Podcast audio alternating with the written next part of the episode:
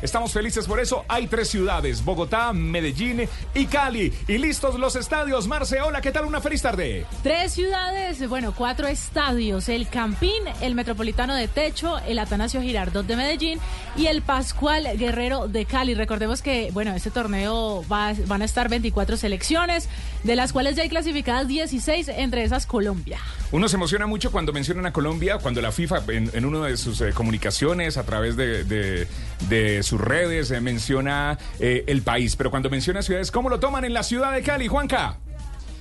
Hola Juanpa y también para toda la audiencia, buenas tardes. Pues muy felices, eh, la posibilidad de ratificar por qué Cali es la ciudad que mejor acoge el fútbol femenino. Hoy tuve la posibilidad de estar hablando con el secretario Felipe Montoya y, están haciendo todo el esfuerzo para que, para que Colombia juegue aquí como local en, la ciudad de Cali y también para que la final sea del Estadio Olímpico Pascual Guerrero. Son los detalles que tenemos hasta ahora, pero mucha felicidad en la ciudad. ¿Cómo lo toman en la ciudad de Medellín, JJ?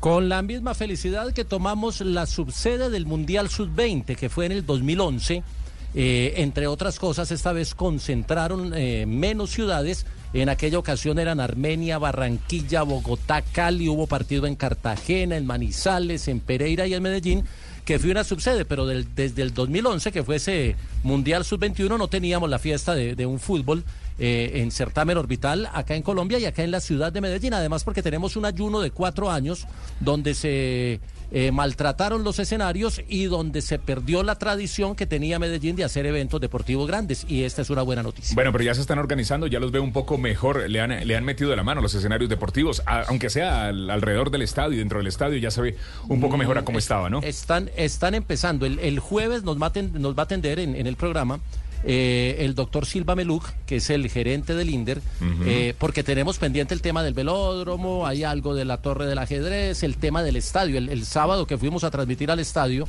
con Jairo Garzón, en el estadio se va la luz por dentro, eh, desconectan cosas, las pantallas no sirven. Entonces hay que hablar de ese tema porque además el estadio tiene que embellecerse y tendrá que ser sometido a una cirugía estética muy alta para poder estar bien de cara al Campeonato Mundial. Bueno, y la ciudad de Bogotá con dos estadios, Juan Camilo. Estadio El Campín de Bogotá, uno de los mejores estadios del eh, país, y el Estadio Metropolitano de Techo. Sí, señor, y además que hay intenciones de renovar el Campín y empezar este año. El Campín que cuenta con menos de 40 mil eh, personas, una capacidad menor a 40 mil personas y quieren ampliarla a 45 mil y techo, que fue una de las sedes de la Copa Libertadores Femenina que se jugó el año pasado, así que se sigue apoyando el fútbol femenino en la capital.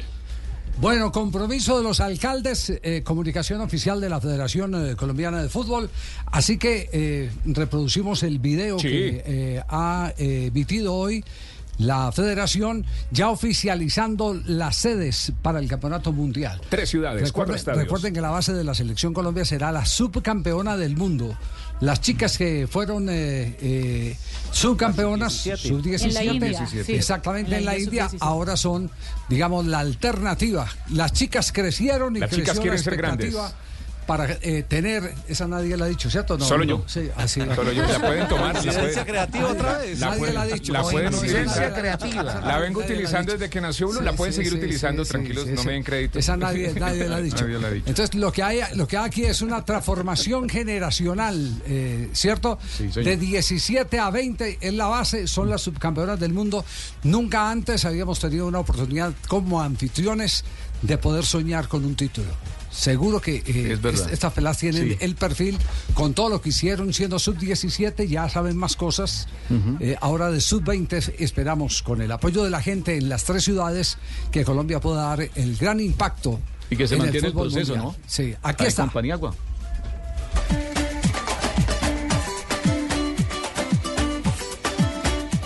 Hola, como ustedes saben, la FIFA le entregó a Colombia la celebración del Mundial Femenino Sub-20, el cual se realizará desde finales del, de este mes de agosto hasta el mes de septiembre. Hoy la FIFA, en combinación con la Federación Colombiana de Fútbol, anuncia que las sedes son las ciudades de Bogotá, Medellín y Cali, donde sus alcaldes y el testimonio que a continuación verán lo corroborarán, han dado el total apoyo para que este certamen mundial se realice en estas ciudades.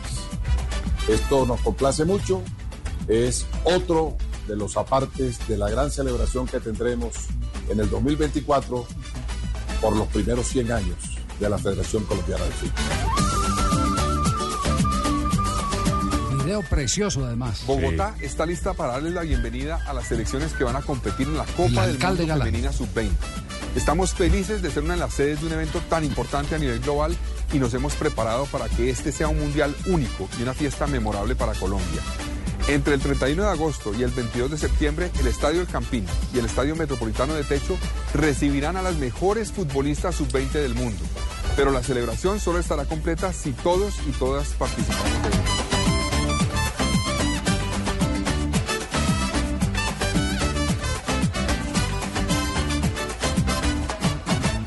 En Cali estamos muy felices que vamos a recibir a las deportistas que van a jugar el Mundial Sub-20 femenino de la FIFA. En Cali estamos listos para recibir las mejores jugadoras del mundo y la mejor hinchada para el Mundial Sub-20 de la FIFA.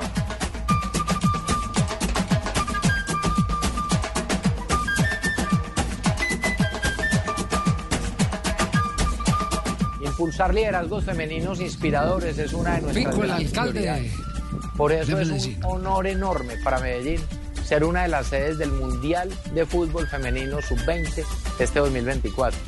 Qué alegría que estas mujeres tan talentosas vengan a nuestra Medellín y qué emoción que las jóvenes y los jóvenes de esta ciudad tengan tan cerca referentes del mundo deportivo que demuestran que los sueños sí se cumplen.